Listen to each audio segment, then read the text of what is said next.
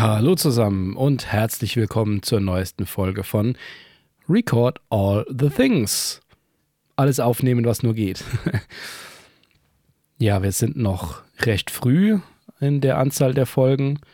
Und ich hatte ja gesagt, ich würde gern erstmal viele Basic-Themen abhandeln, bevor es dann äh, allzu sehr in die Details absteigt. Und zu den Basics gehört sicherlich im Rahmen dessen, was ich hier im Podcast bespreche, die Nachbearbeitung einer Podcast-Folge. Wir haben ja drüben beim Nerdwelten-Podcast ja eine gewisse Aufgabenteilung, auch eine rotierende. Hardy macht da sehr viel. Gelegentlich schneide ich aber auch mal eine Folge und was wir alle natürlich machen, ist aber noch auch unsere Spuren nachzubearbeiten. Aber da hängt ja doch recht vieles mit dran, wenn man jetzt nicht wie ich jetzt gerade hier alleine gemütlich einen Podcast aufnimmt, sondern zu zweit oder vielleicht sogar zu dritt oder noch mehr und das Ganze remote oder auch vor Ort. Das bedarf dann schon der einen oder anderen Bearbeitung im Nachhinein, dass es dann auch für die Zuhörer angenehm ist. Und das Erste, was wir machen, wenn wir eine Podcast-Folge nachbearbeiten, ist, dass wir die einzelnen Spuren zusammenführen. Da hatte ich ja das letzte Mal schon in der richtig aufnehmen, in der dritten Episode ja schon erzählt, dass es da gute Möglichkeiten gibt, das Remote über Tooling zu machen, dass jeder eine lokale Spur dessen, was er einspricht, auch aufnehmen kann. Oder derjenige macht es über einen Audiorekorder direkt als Software, wie jetzt zum Beispiel Audacity, was ja sehr verbreitet ist, und speichert das Ganze dann als Wave-Datei oder zumindest mal als hochbittiges MP3, dass da keine Verluste bei der Sprachqualität, bei der Klangqualität in Kauf genommen werden muss. Derjenige, der dann schneidet und die Post-Production macht, der bekommt dann alle Spuren zugeschickt und muss die erstmal übereinander legen, dass es passt. Bei Nerdwelten haben wir das immer über Einzählen gemacht, 1, 2, 3, 1, 2, 3. Man kann natürlich auch einfach ein kurzes, lautes Geräusch machen, das alle hören, wenn vielleicht jeder den äh, Lautsprecher anmacht gibt es verschiedene Möglichkeiten. Aber es ist im Großen und Ganzen bei Podcastaufnahmen jetzt kein so Riesending, weil man da nicht im Millisekundenbereich unterwegs ist, wo das dann auch passen muss. Wenn wir jetzt bei Musikaufnahmen mehrere Spuren übereinander legen, da ist es natürlich nochmal deutlich essentieller. Da kommt es wirklich auf minimale Abstände an, dass es genau übereinander liegt. Gerade wenn man vor Ort aufnimmt, aus meiner Erfahrung heraus jetzt eben mit vier Mikrofonen zu zweit, mit Gesang und Gitarre, dann hat man natürlich auf jeder Spur auch einen Teil der Aufnahme von den anderen Spuren mit drauf. Und wenn das dann zu weit voneinander abweicht, dann hört man das sehr stark raus. Wenn es minimal voneinander abweicht, klingt es sehr, sehr schräg. Und deswegen muss das wirklich perfekt passen. Das geht aber mit Tooling dann auch gut. Aber jetzt hier bei Podcasts, wo es heute darum gehen soll, ist es relativ einfach. Wenn man jetzt nicht permanent querbeet spricht, hat man das eigentlich nach der ersten Begrüßung und dem Hallo von jedem Einzelnen dann gut zusammen, dass man auch schauen kann, dass das zeitlich gut übereinander liegt. Das kann man natürlich mit einem Tool machen wie Audacity. Was ich nutze, ist Hindenburg, ein Tool, das explizit für Podcaster und Voice-Over-Arbeiten ausgelegt ist für Sprache. Das ist sehr einfach gehalten, jetzt nicht so komplex wie ein DAW, also eine Digital Audio Workstation, also eine Software, in der virtuelles Studio dargestellt wird, den man aufnehmen kann, bearbeiten kann, wie FL Studio, Cubase, Logic Pro ist noch bekannt, Ableton, äh, Reaper, um mal ein paar zu nennen. Die sind natürlich sehr komplex, da kann man sehr vieles mitmachen. Hindenburg ist da sehr bare bones, bietet aber dafür schöne Möglichkeiten genau für das, was wir machen wollen, nämlich einen Podcast bearbeiten. Das erste, was wir machen können mit mehreren Spuren, ist diese zu normalisieren. Das kann man zum Beispiel auch mit Audacity machen. Normalisierung verändert die Dynamik der Aufnahme nicht, sondern macht sie einfach nur so laut wie möglich. Da wird die Lautstärke einfach so weit angehoben, dass die lautesten Punkte auch wirklich am oberen Limit dann anschlagen. Und dann hat man das zumindest mal schon einigermaßen auf dem gleichen Pegel. Gibt es natürlich dann später noch ein paar weitere Schritte dazu. Aber dann hat man das zumindest mal alles schon mal verständlich. So, und wenn, ich die, wenn man die Spuren dann übereinander legt, dann geht es an den Schnitt. Darf man nicht vergessen, wenn man schneidet. Man verändert die Länge. Das heißt, wenn man da während des Schnitts mit Kapitelmarkern arbeitet, ist das Problem, wenn man einmal durchgeht und dann denkt, man ist clever und setzt da die Kapitelmarker an die jeweiligen Stellen, hört es dann nochmal durch und muss an zwei, drei Stellen doch nochmal ran, dann verschieben sich natürlich auch die ganzen Kapitelmarker an den jeweiligen Stellen. Und dann darf man gerne alles nochmal von vorne anfassen. Mein Vorgehen ist, dass ich die Stadtmusik vorne anstelle und es dann schon von da an die Spuren ansetze. Dann schneide ich nach vorne einmal komplett durch, ohne Kapitelmarker zu setzen. Und wenn ich dann durch bin, dann gehe ich erst in die weitere Bearbeitung rein, damit ich mal was anderes gemacht habe, erst als zu schneiden. Abwechslung ist bei sowas aus meiner Sicht nie ganz verkehrt. Um dann nochmal mit einem neuen Geist, wenn es dann mal geschnitten ist, in der finalen Fassung sich das Ganze dann nochmal anzuhören. Also das heißt, ich mache einmal einen Rohschnitt von Anfang bis Ende und bin dann aber erstmal durch mit dem Schneiden. Wichtig hier noch, es gibt da schon einige Unterschiede, was das Schneiden betrifft in den unterschiedlichen Tools. Wenn wir jetzt mal gerade die beiden vergleichen, Audacity und Hindenburg. Bei Audacity schneide ich ja quasi direkt in dem Wave-File, das ich da aufgenommen habe. Das heißt, wenn ich da ein R rausschneide, einen Satz rausschneide oder wie auch immer, dann wird das direkt aus der Datei rausgeschnitten. Und wenn ich das wieder rückgängig machen wollte, müsste ich mir das Original ziehen oder müsste halt auf ganz viele Schritte, solange es halt geht, irgendwie äh, wiederherstellen, wiederherstellen, wiederherstellen machen. Bei Hindenburg ist das ganz anders. Da kann man einfach überall schneiden, Sachen auseinanderziehen, Sachen löschen und kann an jedem Eck das wieder so rüberziehen, dass dann das ursprüngliche wieder da ist. Also das ist komplett non-destruktiv. Kann mir jederzeit alles wieder zurückholen und das gibt einem so viele Freiheiten und das macht die Bearbeitung so viel einfacher, dass sich das Geld aus meiner Sicht, wenn man es öfter macht, für Hindenburg auf jeden Fall lohnt. Dann kann man sich, wenn man es vorher nicht schon gemacht hat, die einzelnen Tonspuren nochmal anschauen, wie gut die gelungen sind. Also ist da Rauschen im Hintergrund zu hören oder Störgeräusche? Sind die von der Lautstärke jetzt doch noch sehr stark unterschiedlich? Da kann man mit einem, was den Geräuschpegel angeht, oder Rauschen oder Hintergrundgeräusche, Kühlschrank, Rechner, Lüfter, was auch immer, dem kann man gut mit einem Expander oder einem Gate begegnen. Das ist ein Plugin, das die leiseren Töne noch leiser macht, um es mal ganz einfach zu erklären. Bei einem Expander, da wird, je leiser es wird, da kann man sagen, ab welchem Zeitpunkt, ab welcher Dezibelzahl das nach unten hin erkannt wird, dass es jetzt leise ist, um dann das Ganze noch leiser zu machen. Und die harte Form davon ist ein Gate, also wie der Name schon sagt, ein Tor, das alle Geräusche, die unterhalb einer gewissen Dezibelanzahl kommen, hat abgeschnitten werden. Da gibt es verschiedene Bauformen, die das Ganze auch nicht so harsch machen, sondern etwas weicher. Wenn ich da bei mir reinschaue, was ich da in aller Regel nehme, ich nutze entweder von Waves das Magma Channel Strip, wenn ich wirklich alles in einem Plugin haben möchte. Oder ich nutze RVox von Waves. Das ist ein sehr einfaches Plugin. Das ist ein, an sich ein Kompressor, da kommen wir gleich noch zu, der aber auch einen Gate hat. Und da kann ich schön sehen, während ich meine Spur ablaufen lasse, wo der Ton gerade ist und kann dann das Gate von, weiß nicht, minus 80 Dezibel das nach und nach hochdrehen, um zu gucken, wo es geeignete, wo der geeignete Punkt ist, ab dann die Hintergrundgeräusche weg sind, aber die Sprache dadurch nicht allzu sehr beschädigt wird. Weil perfekt ist das natürlich nie, da muss man schon vorsichtig mit umgehen, sonst klingt es einfach ziemlich künstlich. Es gibt auch noch dedizierte Rauschentferner. Von Waves gibt es da beispielsweise den NS1, NS für Noise Suppressor. Der hat auch wirklich nur einen Button, den zieht man hoch oder runter und dann erkennt er im Hintergrund das Rauschen. Ist auch ein Expander mit gewisser Logik hinten dran und der funktioniert für meine Begriffe sehr gut. Den nutze ich am meisten, wenn ich Spuren bekomme von Gästen, bei denen ein Summen, ein Rauschen, was auch immer im Hintergrund ist, dann gehe ich mit dem NS1 drüber. Das kann man aber auch noch mal etwas weiter fassen. Dafür gibt es den WNS. Das ist auch ein Noise Suppressor, der geht aber auf sechs unterschiedliche Frequenzen und kann frequenzbasiert dann nochmal Geräusche unterdrücken. Das ist etwas komplexer. Ich habe damit ähnliche Ergebnisse immer erzählt wie mit dem NS1. Wenn man da gut ist, dann kann man da wahrscheinlich nochmal deutlich mehr rausholen. Wer Audacity nutzt, kann da auch eine Rauschverminderung machen. Das läuft dann etwas anders. Der liest dann ein stille Profil, in dem nur das Rauschen zu hören ist. Das ist ideal, wenn man dann quasi was parallel mal aufgenommen hat. Und das kann man dann anwenden auf das ganze File in den äh, DAWs und sonstigen Bearbeitungstools, die es gibt. Jetzt auch bei Hindenburg, da wird es ja aber dann dynamisch immer gemacht. Bei Hindenburg Pro, also die äh, Vollausbaustufe von Hindenburg, die habe ich nicht. Die hat auch eine eigene Rauschverminderung drin und nach allem, was ich so gehört habe, soll die auch ganz gut sein. Wenn wir jetzt dann von unten die Spur bereinigt haben, dann können wir ans Limitieren gehen oder ans Kompressieren gehen.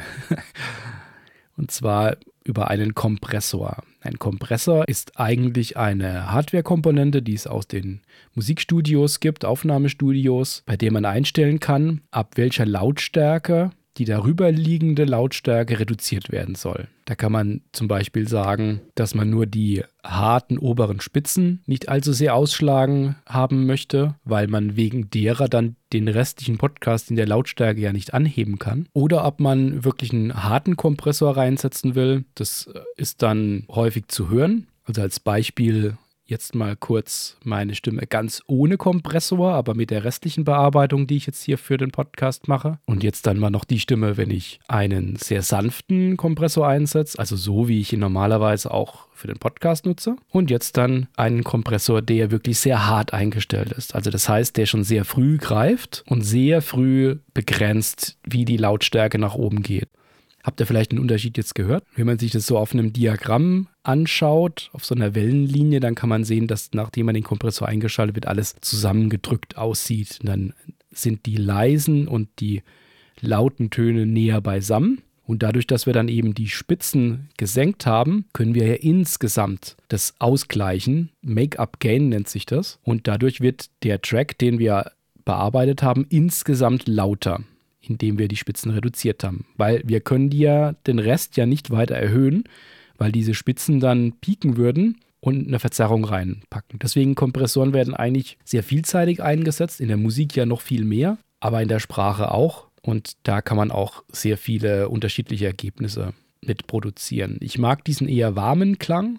Ich nutze derzeit einen LA2A Tube Kompressor. Das ist einer der bekanntesten Kompressoren überhaupt im Hardware-Bereich und gibt es auch schon sehr lange als Plugin von Universal Audio. Und der ist nicht so hart in der Kompression. Kompressor, da mache ich, denke ich mal, noch eine separate Folge zu den unterschiedlichen Typen mal dazu, aber mal so ganz kurz. Ich kann ja einstellen, ab welcher Lautstärke ich komprimieren möchte und kann von da an dann aber auch einstellen, wie schnell der Kompressor greift, wie hart er greift also wird die Lautstärke nur halbiert darüber oder ist es eine Decke, an der ich anstoße und ich sage, über diese Lautstärke darf gar nichts drüber gehen. Und dann kann man noch einstellen, wie langsam dann anschließend der Kompressor wieder nachlässt, also die Töne unterdrückt. An sich denkt man ja, man will das alles so schnell und so hart haben, wie es nur irgendwie geht, damit da nichts nach oben ausbuchsen kann oder ein nachfolgender leiser Ton zu spät erst wieder laut wird aber das klingt meistens dann harsch. Es gibt Kompressoren, die können das. Ich kenne auch Podcaster, die nutzen einen 1176er. Das ist eine andere Bauform von einem Kompressor, der ist extrem schnell. Der erkennt sofort, dass die Lautstärke überschritten wurde, schlägt sofort zu und lässt aber auch sofort wieder los. Die werden gerne vorgeschaltet, die man sagt, die greifen nur bei den allerhöchsten Spitzen und dann kann man für alles, was übrig bleibt, dann eben den 2A nutzen, der das Ganze etwas weicher macht.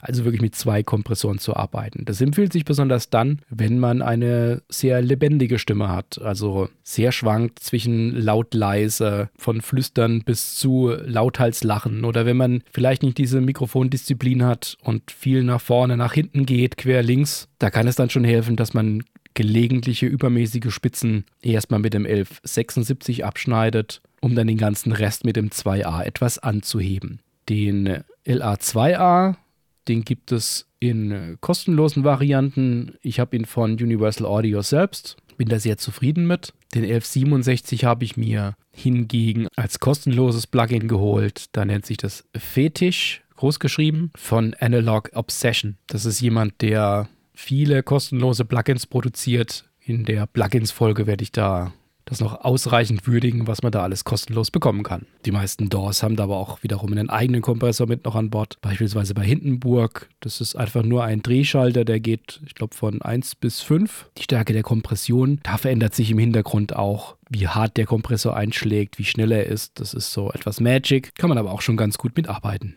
Und hier aber genauso wie beim Expander und beim Gate haben wir hier auch Limiter und Kompressor. Der Limiter ist das Pendant zu dem Gate. Das ist einfach ein Kompressor, der hart zumacht ab einer gewissen Lautstärke. Sollten wir Hall in unserer Aufnahme haben, gibt es mittlerweile auch Plugins, die zumindest mal versuchen, diesen zu entfernen.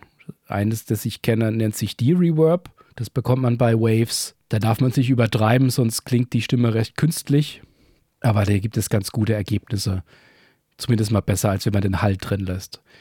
Aber wenn man da in der Nachbearbeitung steckt und dann das Ergebnis hört, dann denkt man sich jedes Mal wieder, hätte ich das doch bloß vernünftig monitort und direkt auch schon ohne Hall aufgenommen. Aber es lässt sich nicht immer vermeiden. Und dann gibt es da unterstützendes Tooling. So, dann etwas, was ich nur sehr zaghaft einsetze, und zwar EQ, Equalizer. Ein Equalizer ist ja dafür da, dass wir über das Frequenzspektrum dessen, was wir da aufgenommen haben, Reduktionen machen von Frequenzbändern unterschiedlicher Breite, die wir reduzieren wollen, weil sie nicht gut klingen oder uns stören. Und wiederum andere Bereiche, die wir anheben möchten. Da gibt es natürlich keine Ideallösung, die jetzt für jede Situation und vor allen Dingen für jede Stimme perfekt passt, aber es gibt so ein paar generelle Anhaltspunkte, an denen man sich orientieren kann. Beispielsweise wird sehr gerne ein High-Pass-Filter genutzt. High-Pass, alles, was über dieser Frequenz ist, geht durch. Alles, was darunter ist, wird reduziert oder komplett ausgeblendet. Die setzt man meistens irgendwo zwischen 70 und 100 Hertz, weil da in aller Regel nichts Relevantes von der Stimme aufgenommen wird. Bei Instrumenten ganz ähnlich, mit einigen Ausnahmen. Aber dafür, wenn es irgendwelches Gepolter gibt, Geräusche im Raum, Brummen, das kann häufig unter 100 Hertz liegen und da ist es dann ganz praktisch, dass man das einfach nur unten wegschneidet. Ich mache das meistens bei um die 80 Hertz. Ich habe noch nie irgendwas vermisst.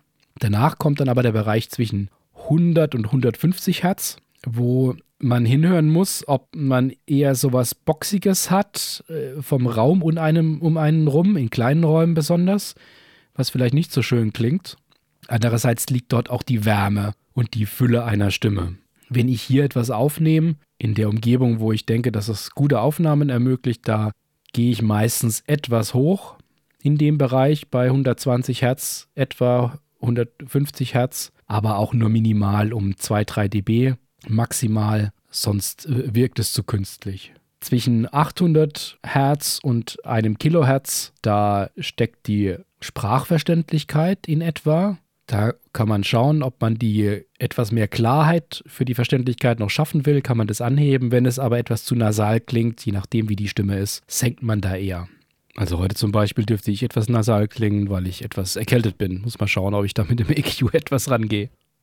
Zwischen 3 und 6000 Hertz ist die sogenannte Präsenz. Da kann man eine Stimme richtig öffnen, muss aber auch aufpassen, dass da die S-Laute nicht allzu sehr betont werden. Die liegen nämlich auch so zwischen 4 und 9000 etwa. Und alles, was dann oberhalb von 9 oder 10 Kilohertz liegt, ist dann wirklich dieser sehr hohe Klang, dieses luftige, dieses breite, dieser moderne Klang. Die Tendenz geht ja auch bei Mikrofonen heutzutage eher dazu, dass es nochmal einen Presence Boost gibt oder einen Air Mode und das ist meistens dann eine Anhebung oberhalb von 10.000 Hertz, um das Ganze nochmal etwas klarer darzustellen. Aber da muss man natürlich auch aufpassen, ob das zur Stimme passt und ob die Aufnahme auch gut genug ist, um das dann nochmal hochzudrehen.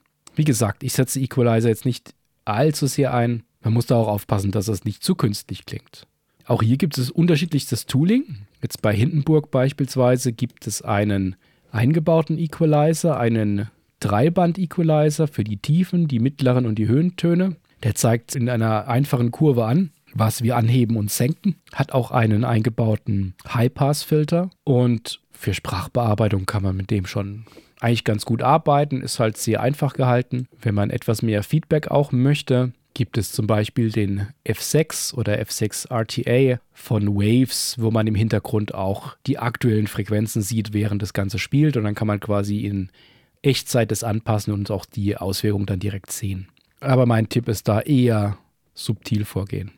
So, und da gibt es noch das Thema Sättigung. Sättigung ist etwas Saturation im Englischen, was man in der Musik häufig hört. Das ist noch etwas, was äh, früher schon in den 60ern in Studios gemacht wurde, dass man Aufnahmen nochmal überspielt hat von einem Band auf ein anderes, um so leichte Verzerrungen reinzubekommen. Und die Mikrofone mit den Elektronenröhren, die hatten ja auch diese Verzerrung nochmal zusätzlich in die Aufnahme gebracht, sodass das warm klingt. Das ist, ich hatte es schon mal gesagt, angenehm für die Ohrensättigung. Es kann auch mehr Präsenz fordern. Die Stimme kommt nach vorne. Aber gerade wenn es nur darum geht, dass wir verständlich sein wollen, einen klaren Klang haben wollen, kann man mal etwas ausprobieren mit sanfter Sättigung, ob das dann vielleicht etwas weicher nochmal klingt, aber braucht man wirklich nicht zwingend. Wenn ich Musikaufnahmen mache, gerade mit Akustikgitarren oder auch bei Gesang, da arbeite ich sehr viel mit Sättigung, weil das einfach das jeweilige Instrument oder die Stimme nochmal klar nach vorne bringt. Zur Sättigung gibt es auch unzählige Plugins. Wie gesagt, ich habe vorhin schon mal gemeint, dass ich gerne den Magma Channel Strip einsetze. Das ist halt sowohl ein Kompressor als auch ein Expander und ein Gate, als auch ein Saturator, dem ich also die Sättigung auch einstellen kann und weitere Bearbeitungsmöglichkeiten habe. Aber das gibt es auch in deutlich kleiner. Zur Sättigung gibt es auch dieses Magma BB Tubes oder Lil Tube. Die gibt es, glaube ich, sehr günstig, ich glaube teilweise sogar kostenlos. Aber zur Sättigung gibt es auch alles Mögliche an kostenlosen Tools. Gibt auch von Softtube den Saturation Knob beispielsweise und noch viele mehr. Und da gibt es noch die Lautstärke, die wir einstellen können. Die wird in äh, Lufs gemessen, also jetzt nicht den lautesten Punkt, sondern die Durchschnittslautstärke, wie laut etwas in Gänze ist. Spotify schlägt da minus 14 Lufs vor.